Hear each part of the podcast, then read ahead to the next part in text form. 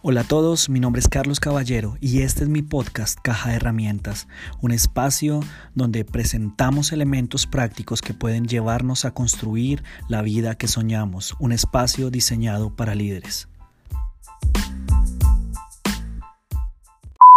Así que nos hemos embarcado durante todo el mes de julio a hablar acerca de lo que es la visión de Dios corporativa como iglesia, pero también a nivel personal, porque Dios quiere que usted crezca en su relación con Él. Y todos en este lugar, así usted no tenga una relación personal con Jesús, todos estamos en un viaje espiritual.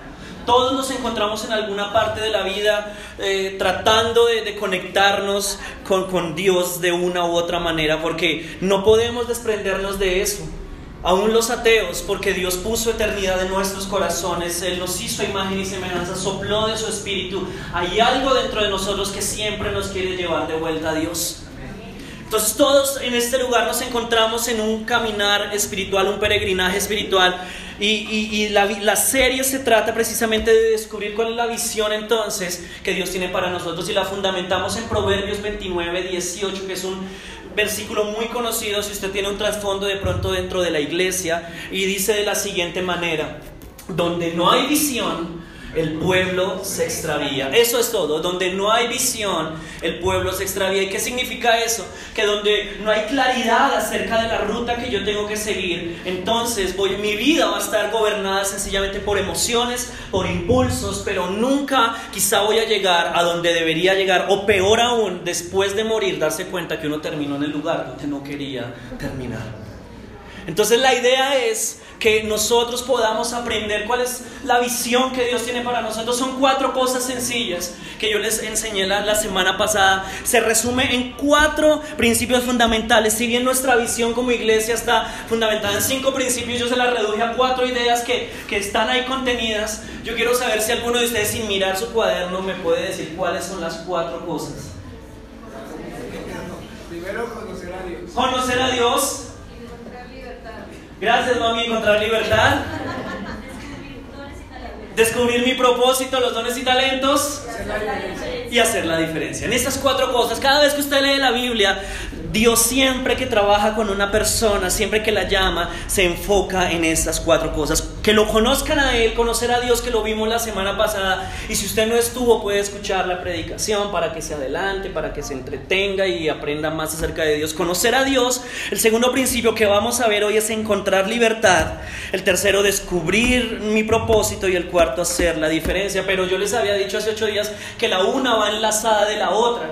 No puedo descubrir mi propósito a menos que conozca a Dios y obviamente no voy a encontrar libertad a menos que conozca a Dios. Esa es la más importante. Y lo que yo quiero que usted haga al finalizar esta serie es que usted tenga en su corazón claridad acerca de cuál es el siguiente paso que tiene que dar. Todos en este lugar tenemos que dar un paso. Para algunos el primer paso será, tengo que empezar a conocer a Dios. Pero para otros que ya lo conocen ahora, tengo que encontrar libertad. Y otros que conocen a Dios y han encontrado libertad, pero llevan 20 años sentados en una silla, el siguiente paso que tienen que dar es descubrir cuál es el propósito que Dios tiene para ustedes. Y otros, aunque se creen los más talentosos y que sin ustedes el mundo no funcionaría, puede que sea así, pero mientras ustedes no hagan parte de una causa mayor que es el reino de Dios, nunca van a ver la diferencia que Dios quiere hacer a través de ustedes. Todos en este lugar tenemos un siguiente paso que dar y por eso quiero que a través de la serie usted lo pueda descubrir. Entonces, luego del primer paso que es conocer a Dios, Viene el segundo que es encontrar libertad. ¿Y qué significa eso? Que mi realidad tiene que alinearse con mi nueva identidad. ¿Cómo así? Ahora soy hijo de Dios. Pero las, y Pablo lo dice, las cosas viejas pasaron, ahora todas son hechas nuevas. Pero no siempre lo vemos de esa manera. Hay gente que recibe al Señor en su corazón, comienza a caminar con Él, pero su vida no demuestra el cambio que debería demostrar. Entonces, aunque somos nuevos espiritualmente, nuestro yo interior cambió espiritualmente, carnalmente, afuera, externamente, seguimos luchando. Y todos en este lugar, sin excepción, tenemos cosas que soltar y dejar de lado. Porque mientras no seamos libres de nuestro pasado, no vamos a disfrutar nuestro futuro. Mientras no seamos libres de nuestro pasado, no vamos a poder disfrutar nuestro futuro. Y el plan de Dios no es que usted siga siendo el mismo, sino que usted pueda descubrir de verdad todo lo que Él tiene para usted. Así que si usted está tomando apuntes, el título de la enseñanza es el siguiente, verdades mentirosas. Verdades mentirosas. Y hoy, bueno, y durante toda la serie lo, pienso hacer, pero hoy especialmente quiero enfocarme en un, pasaje de Jesús, en, en, algo que Él dijo, un discurso que Él habló, y donde expresa su deseo de que ustedes y yo no solamente seamos perdonados, sino que de que ustedes y yo podamos experimentar verdadera libertad en Él. Porque Jesús no solamente murió por el perdón de nuestros pecados, Jesús murió para que usted y yo tengamos libertad. Y todo su ministerio fue eh, enfocado en eso, fue claro desde el principio. Así que si usted tiene también su Biblia ahí a la mano, ábrala por favor en el Evangelio de Lucas, capítulo 4, versículo 18 y versículo 19. También es una historia, un, discurso de Jesús muy conocido, todo lo hemos escuchado y resume todo lo que fue el ministerio de Jesús. En, esos dos versículos está lo que él vino a hacer durante esos tres años que estuvo de ministerio acá en la tierra. Dice la palabra, el Espíritu del Señor está sobre mí, por cuanto me ha ungido, número uno, para anunciar buenas nuevas a los pobres. Ese es el primero, conocer a Dios, ahí está resumido. Pero luego dice, me ha enviado a proclamar libertad a los cautivos. Ese es el segundo paso, encontrar libertad. Y tristemente, aquí hay gente, y hay gente en medio del, contexto cristiano, que van a ir al cielo, pero no han experimentado libertad total durante todas sus vidas. Y el deseo de Jesús no es que vivamos una vida normal, sino que tengamos una vida diferente, la que Él pagó en la cruz del Calvario. Y entonces sigue diciendo, y no solamente vengo a proclamar libertad a los cautivos, sino también darle vista a los ciegos, donde no hay visión, el pueblo se extravía. Yo vengo a darles visión de vida también. Y a poner en libertad, otra vez lo repite, a los oprimidos y a pregonar el año del favor del Señor. Jesús tenía algo que dentro de la teología o del mundo cristiano se conoce como un ministerio de liberación. Y cuando hablo de liberación no hablo acerca de gente revolcándose en el piso y vomitando, porque ese es el concepto que tenemos de liberación, como si fueran exorcismos. No es eso.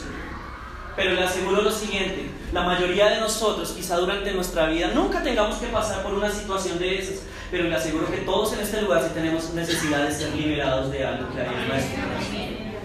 Yo una vez le pregunté a la pastora, yo no sé si ella se acuerda, hace muchos años yo le dije, pastora, yo sí tengo una duda. Yo llegué a la iglesia, yo comencé a servir, pero yo nunca me acuerdo que el pastor haya orado por mí, yo me haya caído al piso y haya vomitado y me haya revolcado y haya girado la cabeza. Nunca me acuerdo.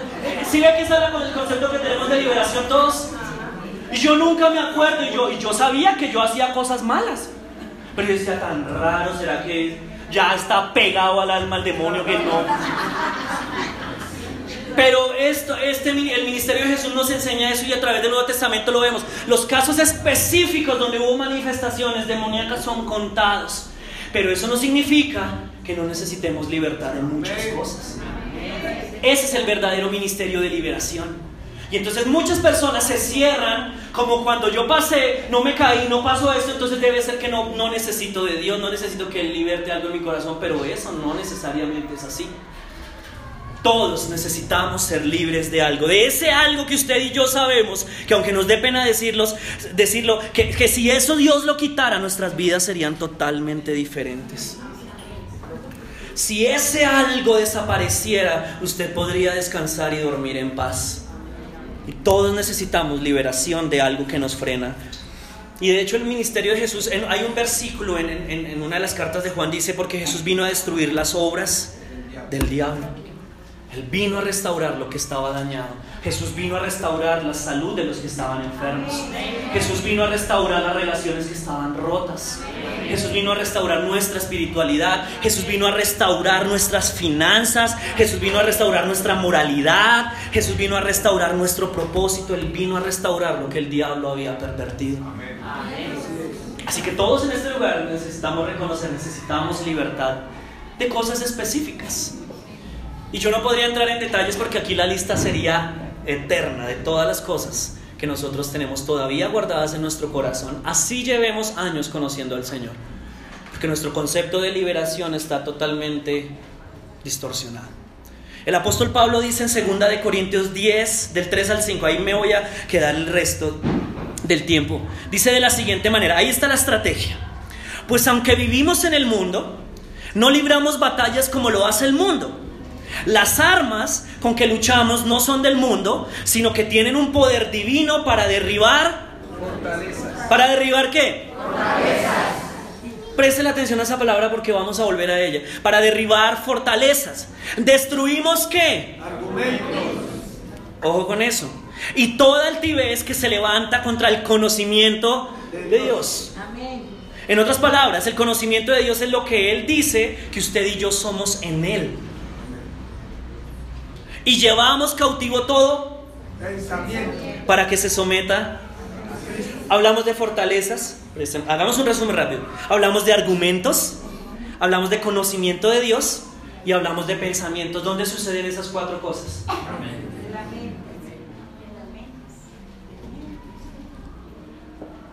Por eso es que es tan delicado usted ponga un filtro a qué es lo que permite que entre a su cabeza. Después de conocer a Jesús, los que hemos entregado nuestra vida a Jesús, ¿seguimos luchando? ¿Es así o no es así? Ay, sean honestos, ¿seguimos luchando o no es así? Sí, no va a pasar nada, tenemos luchas. Todos tenemos luchas. Hay algunos que tienen muchas luchas, otros tienen más poquitas, pero todos tenemos luchas en nuestras vidas. Y parece que hay algunas que están enranchadas, que por más que usted ora, que por más que usted ayuna, que eh, al iniciar enero usted dijo, este es el año donde voy a ser libre, a estas alturas sigue peleando, sigue dando cantaleta, no sigue siendo la persona amable. Usted dijo, este año voy a amar a todos con el amor de Cristo, y usted sale de la casa y ya está de mal con todo mundo. Hay cosas con las que dijimos alguna vez, yo, esto, este es mi año, este 2019 voy a ser libre de esto, y usted sigue y sigue y sigue luchando con la misma vaina. Amén, así es. Todos tenemos luchas. Pero ¿saben cuál es el problema? Que muchas de esas luchas no han desaparecido porque hemos estado batallando de la manera equivocada. Obviamente mi deseo para usted y mi consejo es, es este, no se rinda, siga luchando, no se canse. No bote la toalla porque cuando el Señor nos llamó a nosotros a esta carrera, Él sabía que no estaba llamando a gente cobarde, sino a gente valiente. Amén. Dios te bendiga, hermana. Recibe en el nombre de Jesús. Esta carrera, el cristianismo no es para gente débil, el cristianismo es para gente valiente. Y escúcheme bien, si Él lo tiene en este lugar es porque sabe que usted puede batallar la buena batalla.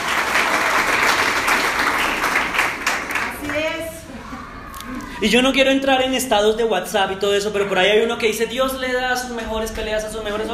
No estoy de acuerdo totalmente con eso, pero sí tiene algo de cierto. Si Dios nos pone algo delante es porque Él sabe que nos ha capacitado para enfrentar eso.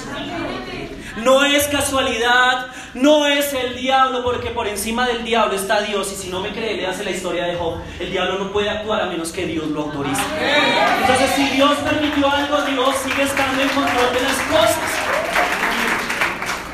Dios está pendiente y si Dios permite que venga esta lucha, es porque Él quiere trabajar algo en nuestro carácter, cambiar algo. Pero nuestra responsabilidad es no darnos por vencidos. Y entonces Pablo dice, lo que Él nos ha dado son armas espirituales para destruir y derribar fortalezas. Pero miren qué curioso. Cuando uno lee esos versículos, pues lee así por encima y nosotros generalmente cuando oramos utilizamos Señor, derriba esta fortaleza, pero a veces no entendemos qué es lo que estamos diciendo. La palabra fortaleza en griego, en el original, cuando Pablo escribió ese texto, literalmente significa esto. Escúchenme bien, prisionero encerrado por engaño. Es un prisionero que está en una torre, está encerrado, pero es gracias a un engaño. Y en medio de nosotros hay gente que está viviendo su vida como prisioneros, pero viviéndola por mentiras, cosas que hemos creído y sobre esas dirigimos nuestras vidas. Y de hecho creemos que las cosas que, con las que estamos batallando a veces tienen más poder del que en realidad tienen. Creemos que nunca vamos a poder ser libres de las cosas con las que estamos luchando. En mi época de entrenador de elefantes yo aprendí, no mentira, no, Siempre se dio un buen testimonio, pero no sucedió así. Pero sí aprendí eso. Cuando, cuando los, los, que tienen en los circos entrenan a los elefantes, lo hacen de la siguiente manera. Cuando llevan al elefante pequeñito, lo amarran con una cadena. Una cadena. Si se vieron Dumbo, pues pueden haber relacionarse con eso. El, el, elefantico, como es tan chiquitico, cuando trata de escaparse y hace fuerza y hace fuerza, pues la cadena es demasiado fuerte para él, que es pequeño. Y cuando el elefante va creciendo, como psicológicamente ya está condicionado, los dueños del zoológico lo que hacen es quitar esa cadena y le ponen una cuerdita.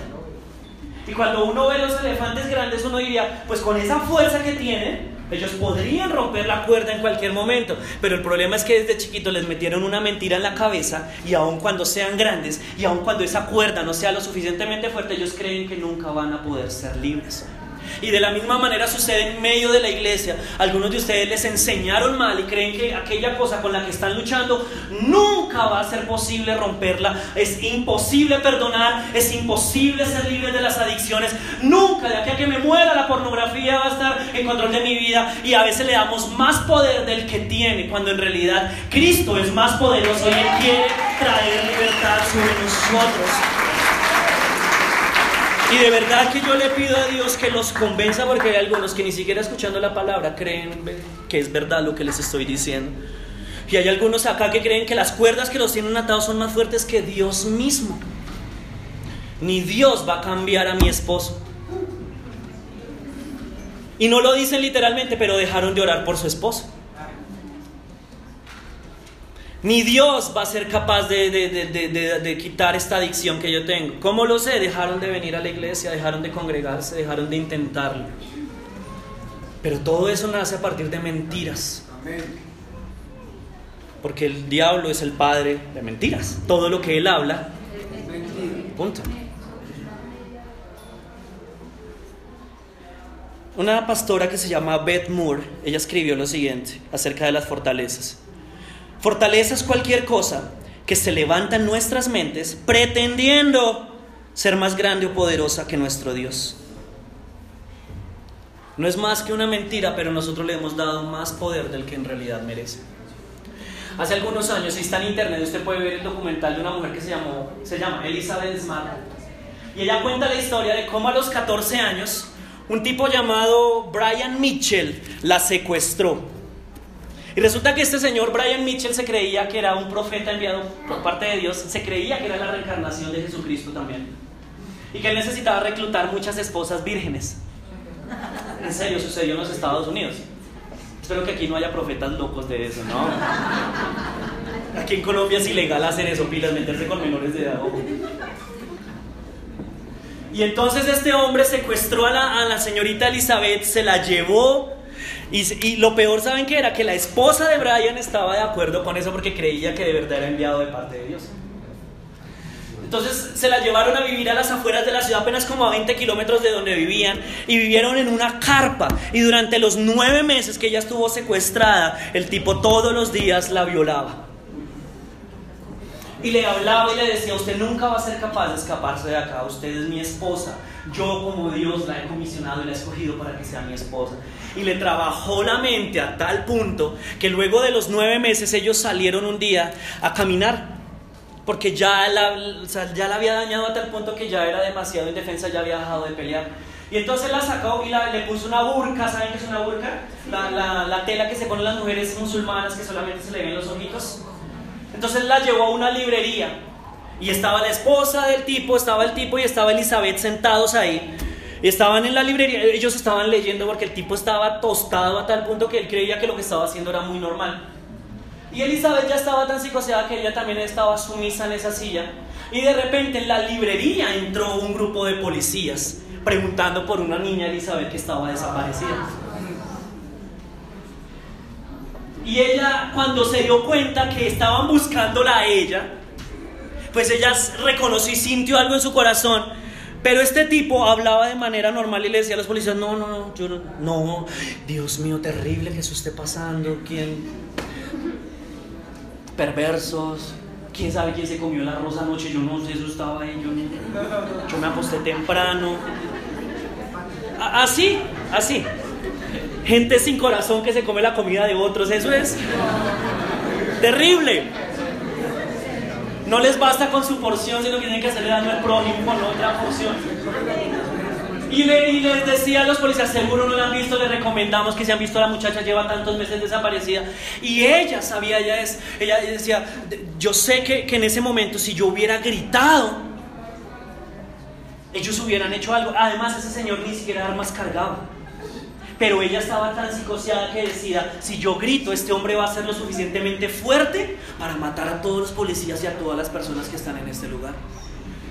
Y los policías se fueron y ella se fue con ellos, siguió la, eh, el trauma, todo. Bueno, gracias a Dios después la, liberaron, pero lo que ella decía era eso. Si yo hubiera gritado en ese momento hubiera sido libre, pero el miedo que tenía en mi corazón, las dudas que tenía y el poder que yo le había dado a ese hombre de que era más fuerte de lo que en realidad era, me mantuvieron esclava y, y secuestrada durante mucho, mucho tiempo. Y de la misma manera yo creo que hay personas que pueden estar a poca distancia de ser libres en Dios. Pero usted tiene miedo de que si dice perdóneme, las cosas no van a salir como usted quisiera. De que si usted confiesa aquello con lo que está luchando, quizá va a perder, pero usted lo que está haciendo es cre creyendo una mentira. Porque escúchame bien, de parte de Dios se lo digo y de parte de la palabra. El diablo sí tiene poder, pero el diablo no tiene autoridad. La autoridad fue quitada en la cruz del Calvario. Eso dice, eso dice una de las cartas de Pablo. Subiendo a lo alto, llevó cautiva la cautividad. El diablo tiene poder, no que desconocerlo, no tiene autoridad. ¿Sabe quién le da la autoridad? Nosotros mismos se la entregamos a él. Hasta ese momento en que Jesús vino, el diablo era el que tenía las llaves. Y él mismo le dijo cuando lo tentó, porque la autoridad a mí me ha sido entregada cuando lo tentó. Pero luego de que Jesús murió, Jesús le quitó las llaves. Y dijo, ahora la autoridad es vuelta a mí y la autoridad que reside en Jesús reside en cada uno de nosotros también. Así que cuando uno ve creyentes que no viven en total libertad, es sencillamente no es porque el diablo sea más poderoso, sino porque le hemos entregado la autoridad de vuelta a él. Porque el diablo se hace fuerte con miedos. El diablo se hace fuerte con tantas cosas que nosotros guardamos en nuestro corazón. ¿Y cómo yo me doy cuenta que alguien está batallando con una fortaleza? Primero, las fortalezas le roban el enfoque a las personas andan de aquí para allá, pero no saben si un día sí quiero, otro día no quiero, sí o no, andan como dice Santiago, como las olas que van y vienen. Las personas que batallan con fortaleza se la pasan hablando acerca de cómo se sienten controlados por algo más. Es que yo no soy capaz de vencer esto, yo no soy capaz de vencer esto. Viven con energía emocional muy poquitica. Ustedes son los que son los que a toda hora andan tristes en la iglesia y contando sus tragedias y sus penas y sus penas y sus penas y sus penas a toda hora andan mal. No quiere decir que nosotros no podamos estar tristes, pero hay una gran diferencia entre estar un día triste y vivir toda la vida triste, creyendo que no hay nada bueno adelante. Pero yo le aseguro, yo lo creo personalmente, nuestros mejores días no están atrás, nuestros mejores días todavía están por delante. Nuestra esperanza, uh, lo que nos espera a nosotros como hijos de Dios, ni no ha pasado por nuestra mente, nuestro, nuestros oídos no han escuchado, nuestros ojos no lo han visto, porque los mejores días para nosotros de verdad que yo creo que están bien por delante. Y, y cuando una persona batalla con fortalezas, también andan distraídas del propósito, no saben qué lo, para qué Dios los ha llamado. Un día quiero danzar, al otro día quiero vender churros, al otro día quiero curar el SIDA. No tienen claridad acerca de a qué los ha llamado Dios. Y por último, las fortalezas nos roban la vida abundante que Dios ha preparado para nosotros. No me crea a mí, créalo a la, a la palabra. En Juan 10 Jesús dijo, yo he venido para que tengan vida. Y no se quedó ahí, no se quedó ahí. Cuando Jesús dice, yo he venido para que tengan vida, la palabra que utilizó fue bio, la vida natural, biológica. Pero Jesús no se quedó ahí porque todos, aunque no lo conozcan, tienen vida bio, biológica, todos existen. Digo, pero es que yo no he venido solamente para que tengan vida, yo he venido para que la tengan en abundancia. Esa es la vida Zoe. Entonces Jesús está diciendo, yo no solamente he venido para que usted haga una oración de fe y me conozca, yo he venido para que usted tenga victoria en todo lo que haga. Yo no solamente he venido para que usted venga a la iglesia, yo he venido para que usted tenga paz, para que usted experimente gozo, para que tenga esperanza, para que tenga aliento, para que tenga propósito, para que tenga todo lo que yo he planeado desde antes de la fundación del mundo. Para usted yo quiero que usted experimente todo lo que significa vivir en mí. Esa es una vida que la verdad no, nos, no, no, no la pagamos. Pero gracias al sacrificio de Jesús podemos decir que no la merecemos porque somos hijos de Él. Pero algunos de los que me están escuchando están viviendo por debajo de la vida que deberían estar viviendo. Porque viven creyendo las mentiras que no, obviamente, no provienen de Dios. Y yo en esta mañana, con todo el amor del mundo, con todo el corazón pastoral, le digo, despierte. Está perdiendo los mejores días de su vida. La relación con Jesús no es lo más amargado que nos puede pasar, es lo mejor que nos puede pasar a todos nosotros. Es la mejor vida que podemos tener. Hoy es levantarse todos los días con esperanza. Hoy va a ser un día bueno. Mis hijos están en manos de Dios. Señor, tengo propósito y no soy un error. Señor, aunque hoy se vea difícil, sé que mi vida está en tus manos. Sé que tú te encargarás de cambiar lo que hoy se ve mal, lo cambiarás para bien, Señor. Eso es tener una vida en abundancia. Pero para que eso suceda, es necesario que algunos de ustedes se encuentren con Dios. Literal. Porque hace ocho días todos se fueron reflexivos. Hace ocho días nadie decía amén, nadie aplaudía, todos eran Ayudos. Pero es cierto, hay gente que lleva tiempo en la iglesia y no conoce al Dios que dice servir y adorar. Y mientras no lo conozcamos, no vamos a poder experimentar la libertad que tiene para nosotros. ¿Quién dijo que un, hijo de Dios se lo totalmente seguro, yo sé que el pastor me va a apoyar en eso. ¿Quién dijo que un hijo de Dios tiene que vivir hasta los 80 años amargado porque sí a Dios, porque Dios lo quiso? Eso no es así. O deprimido. No. O en mala salud porque sí. No, no, no. Dios nos ha dado algo que se llama también responsabilidad. Y Dios ya hizo la obra difícil, a nosotros nos toca dar los pasos de fe que son más sencillos. ¿Confesar un pecado es fácil? No. Porque nuestro orgullo está de por medio. ¿Pedir perdón es fácil? No. Pero los que hemos pedido perdón sabemos lo que se siente después de hacerlo.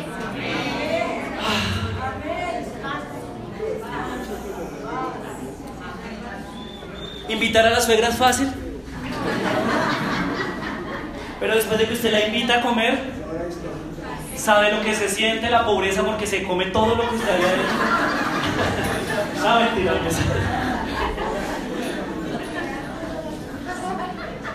Y los que hemos podido experimentar libertad de parte de Dios, hoy miramos hacia atrás y decimos, no, yo no vuelvo a esa vida que tenía. Alcoholismo, no me interesa. No, yo no quiero eso. Pornografía, no, yo no quiero eso. Amargura, no, yo quiero tranquilo. Que me tengan que recoger vomitado el otro día. No, Dios, que Dios no nos creó para eso, entienda, Dios nos creó para más que eso. Si para usted felicidad se resume en vomitar y perder la plata y orinar como caballos, qué mal concepto de la vida que, tiene, que Dios tiene para nosotros. ¿Usted cree que Dios nos creó para tener más de una mujer? No. Ningún hombre dijo no. Pero luego no está en la Biblia eso en el Antiguo Testamento. ¡Ojo! Un hombre para una mujer. Más de una mujer, pues más problemas, más suegras, hermano. Piense.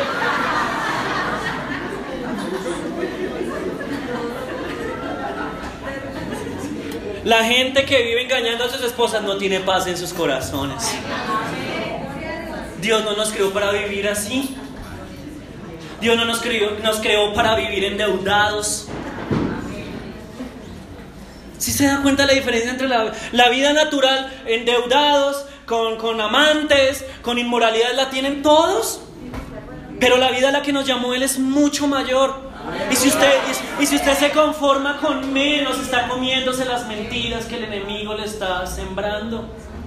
Un hombre no es el que más mujeres tiene, un hombre es el que se mantiene fiel a una y llega hasta el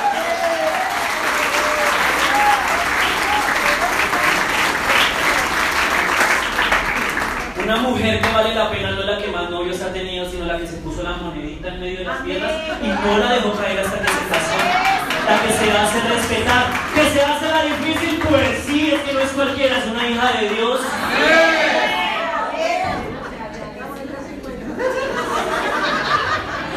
No, Janet ya se está haciendo demasiado. Ya toda que afloje un poquito.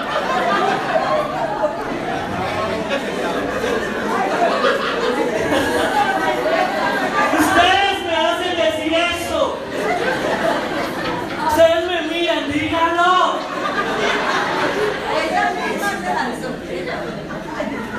Es necesario, este es un llamado, es necesario otra vez revisar cuál es la vida a la que Dios nos ha llamado, no nos conformemos con menos.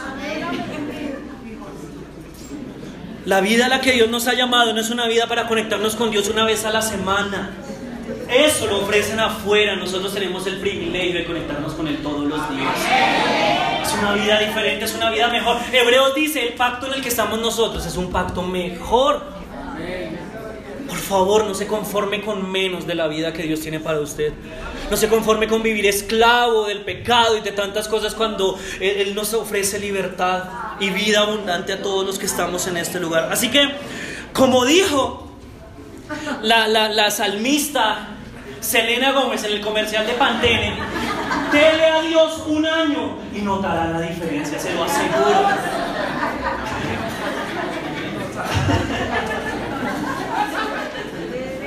Dele un año a Dios y notará la diferencia. No, bueno, le bajo, no le dé un año, vaya a encuentro y uno el discipulado y notará la diferencia.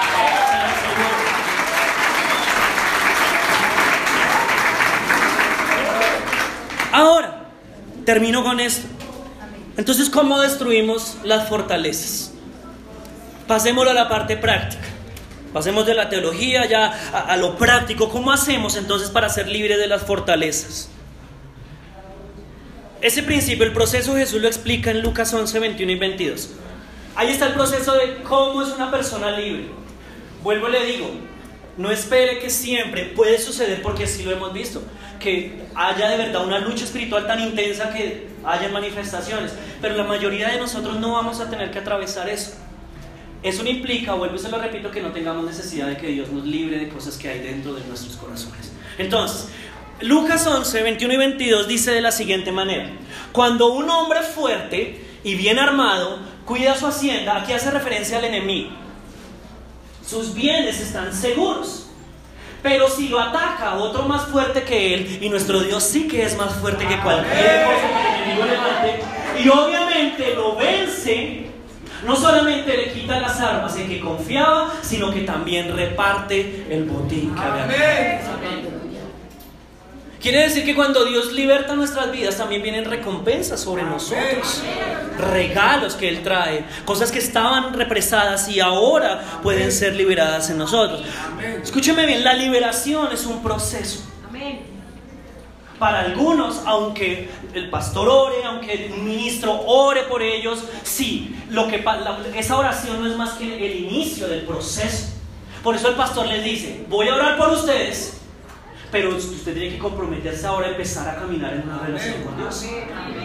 Porque si no se cumple lo que Jesús dice. Porque luego de que la casa queda limpia, pero si la persona no está pendiente, eh, el que se fue no solamente se va, sino que ahora trae cosas peores. Ahí viene ese principio. Entonces nuestra tarea, sí, somos libres, porque somos libres instantáneamente, pero nuestra tarea es mantener la casa limpia. ¿Me hago entender hasta ahí? ¿Sí? Entonces empezamos a caminar en libertad, empezamos a caminar en ese proceso. Y yo no sé cuánto va a durar el proceso de todos, porque el proceso de todos es totalmente diferente. Sí, puede, que, puede ser que la respuesta a la pregunta que yo le hice a la pastora es porque de pronto yo crecí en un hogar cristiano, aunque no estaba comprometido, quizá la oración de mis abuelos, porque yo creo que la oración de los papás tiene poder sobre sus hijos. Dios por la oración de ellos me guardó a mí también de muchas otras cosas. Y quizá mi proceso de pronto ha sido un poquito más rápido. Pero yo también entiendo que muchos de nosotros venimos de trasfondos muy complicados, de cosas terribles con las que luchamos en nuestra infancia. Y es imposible, como me decía alguien, yo puse en práctica ese sermón de usted sobre la pareja, de que tratara bien a mi esposa, y, eh, la invité a almorzar, y, la señora no me trata bien. ¿Qué pasó? ¿Falló su mensaje? No, hermano, es que 20 años de maltrato no se cambian en un domingo en una invitación. ¿Sí? ¿Me aman? Yo los amo también. Yo no sé cuánto va a durar su proceso, pero lo que sí tengo seguro es esto, el que empezó la buena obra es fiel y él se va a encargar de terminar lo que ha empezado en todos los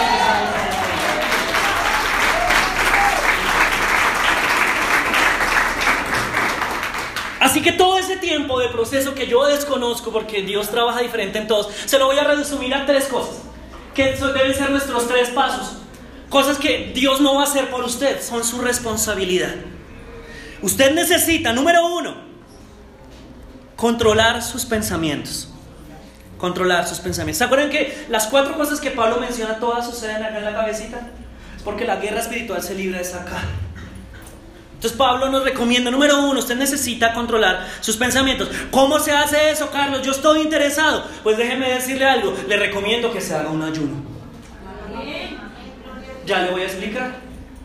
¿Qué es el ayuno? Es quitar la mente de algo que me roba tiempo y dedicarle mi tiempo a Dios. ¿Sí? Hay, muchas formas de verlo, ya se lo voy a explicar. Pero cuando yo ayuno, estoy despejando mi mente de otras cosas que me roban la atención, las energías y me enfoco en Dios. Señor, muéstrame qué es lo que quieres hacer. Señor, trabaja en mí. Ahora, existen varios tipos de ayuno. Están ayunos de comida, que son el total, que es no comer nada durante X cantidad de días, cosa que usted decida con Dios o que Dios le hable al corazón. Existe ayuno parcial, que es el que hacemos los domingos cada cierto tiempo aquí como iglesia. Existe un ayuno que se llama el ayuno de Daniel, que es solamente comer frutas y verduras, pero increíblemente cuando uno come frutas y verduras el ayuno se hace más difícil, que el cuerpo le pide más. Así que usted no se meta 10 manzanas al desayuno, porque va a vivir con... 10 manzanas soy más espiritual. No, le va a dar más hambre y es más torpe. Entonces pilas con eso. El ayuno judío que comienza a las 6 de la tarde y pasa hasta las 6 de la mañana sin dormir toda la noche. Hermosísimo. Pues cada uno tiene que pensar. Pero le voy a dar un tipo de ayuno que es demasiado práctico. Si usted es esclavo a la comida, está atado por la comida, si pasan dos horas y en este momento ya está pensando, uy, que van a vender a la cooperativa la salida. Si usted tiene ese problema y ese espíritu débil, le voy a, en serio, le voy a aconsejar lo que hicimos en el mes de junio de la oración, de, de borrar redes sociales, sirve demasiado para enfocarlo a uno. Porque cuando uno ve que ya no puede revisar Facebook, la Biblia. O, se acuerda de hablar con Dios, o mira al frente esa señora que está al lado de mi cama, ¿quién es? ¿Se da cuenta que tiene esposa? ¿Se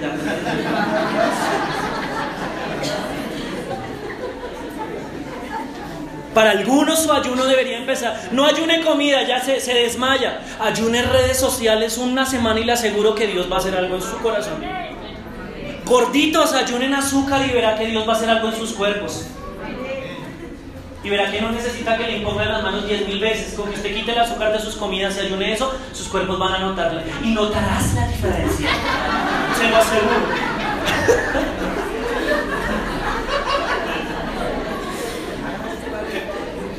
Para algunos, quiten la televisión de sus casas y notarán la diferencia en la mejora de sus relaciones con los familiares. Van a tener más que hablar con ellos. Para algunos, el ayuno que tienen que hacer es ayuno de ciertas personas que no les aportan nada positivo a sus vidas. Puede ser su amiguito del alma del colegio. No. Si usted sabe que no le conviene, de un paso al costado, ayune amigos. Para algunos solteros, ayunen novias y, uy, Dios mío, tienen una necesidad emocional de terminar y ya estar con otro y con otro y con otro y con otro. Escúchenme esto, lo que usted no sana de una relación se lo carga para las otras.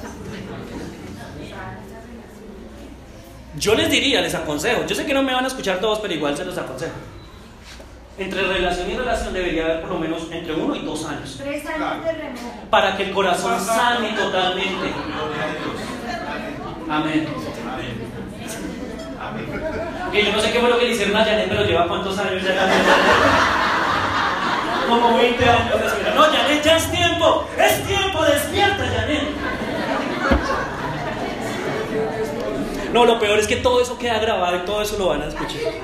Y la gente, ¿quién es Janet? Por ahí Ayune música.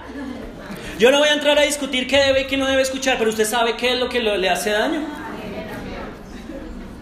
Mire, yo la verdad no, yo personalmente no, amo el reggaetón, no me interesa el reggaetón, hay reggaetón cristiano, bien por ellos, pero escúcheme, la mayoría de esa música lo que hace es denigrar a la mujer y usted después se pregunta yo por qué soy tan morboso, pilas con lo que estamos escuchando.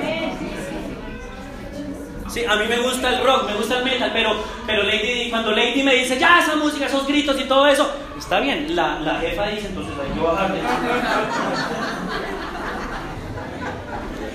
Porque de una u otra manera la música tiene poder también sobre nosotros. Escuche, no le voy a decir que escuche algo que le alimente. Obviamente usted no va a conquistar a su esposa con Marcos Witt, ¿sí? Y no, no lo vaya a hacer. En la noche ahí romántica, temprano yo No, o caen los muros, no, no. Sabio. ¿Por qué le digo esto? Porque es imposible vencer a un enemigo que tiene libertad de entrar en nuestras cabezas. Si no hay filtros, si no hay guardias, pues cada vez que el enemigo quiera entrar, va a entrar. Por eso es que Pablo dice, y tomamos cautivo todo, lo agarramos y miramos quién es. Usted no tiene el paso, usted no viene de parte de Dios, qué pena usted no puede entrar a mi cabeza. Esa idea de que el apóstol me dijo que me tengo que divorciar no es así. La Biblia no dice eso. Es que el apóstol me profetizó.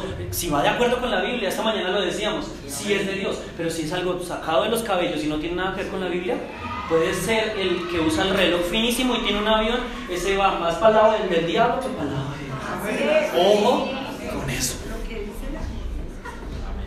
Romanos 8, 5 y 6. Terminamos. Romanos 8, 5 y 6. Si es el de... No, Romanos 12 no es. Ya me estaba preocupando. Yo no, yo no. Los que viven conforme a la naturaleza pecaminosa, fijan que la mente y los deseos de la naturaleza. En cambio, todos los que están en roca fuerte, los que viven conforme al Espíritu Santo, fijan la mente en los deseos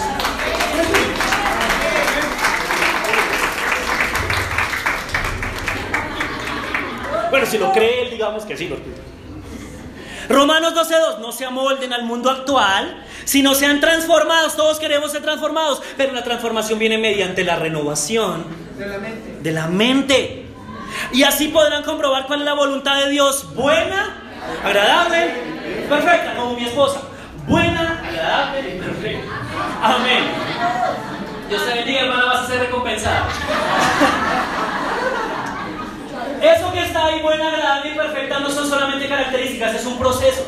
Cuando yo empiezo a dejar que Dios me transforme, eso le pasa a todos los que iniciamos una relación con Jesús. Lo primero que vemos es que la, voluntad de Dios es, es buena. Y lo que está en la Biblia es bueno. Cuando empezamos a crecer, ya no decimos es buena, ahora me gusta hacer la voluntad, ahora es agradable. Y cuando uno alcanza un grado de madurez, puede decir, sabe que la voluntad de Dios es perfecta. Si llueve, está bien. Si no llueve, está bien. Él está bajo. Ese es el crecimiento. Pasar de decir lo que está en la Biblia es bueno a, llegar al punto de decir que está ahí es perfecto. Disfruto. Si ven que nadie cuando comienza a caminar con Dios va a disfrutar hacer la voluntad de Dios, es un proceso. Como en muchas comidas es un gusto adquirido. Hay que probar a Dios para disfrutar a Dios. Y nunca, escúcheme bien, nunca voy a cambiar mi vida a menos que cambie mi manera de pensar. Se lo repito, nunca voy a cambiar mi vida a menos que cambie mi manera de pensar. Número dos, usted necesita identificar las mentiras. Es que si yo no tengo hoy, nunca voy a tener mentira. Solteros. Es que si yo no tengo relaciones sexuales hoy, nunca voy a tenerlas. Mentira. Es que si yo no compro esto hoy, nunca lo voy a tener. Mentira. Es que si suelto esta amargura y eso, ellos me van a ver como una persona débil. Mentira. Detrás de toda lucha hay una mentira que el enemigo ha sembrado. Y cuando usted y yo descubrimos la mentira, vencemos al mentiroso. Hay que identificar cuáles son las mentiras. Y número tres, la más importante, hay que reemplazar con la verdad de Dios. Porque yo le digo en esta mañana, nada es imposible para Dios. Y esto, Carlos, nada es imposible para Dios. Y la pornografía, nada. Y las drogas, nada. Y el divorcio, nada. Y el adulterio, nada. Y las deudas, nada. Nada es imposible para Dios. Cuando Jesús dijo, para el que cree todo es posible, la palabra posible en griego tiene un significado profundo, anótelo. Le va a cambiar su vida. Posible en griego significa posible.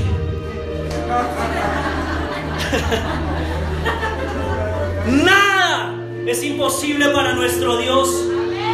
Ni las adicciones, ni las ataduras. Todo es posible para aquel que cree.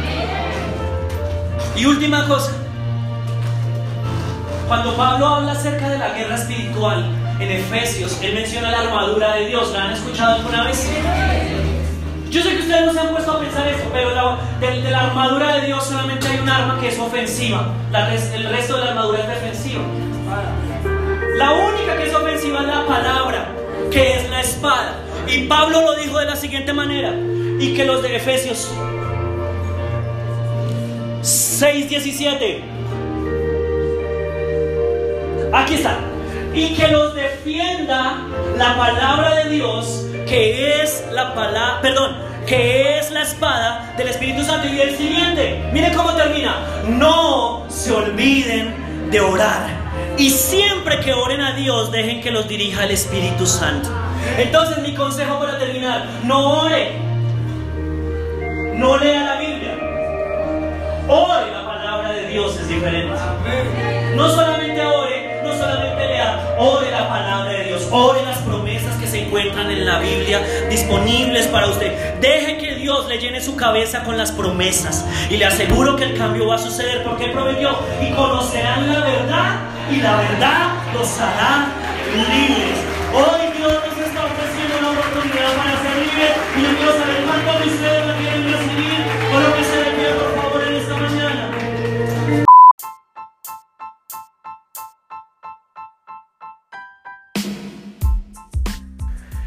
No siendo más, muchísimas gracias nuevamente por sacar este tiempo para escuchar, para seguir creciendo como líderes y como personas en todas las áreas de nuestra vida. Que tengan una muy buena semana. Nos vemos el próximo viernes. Chao.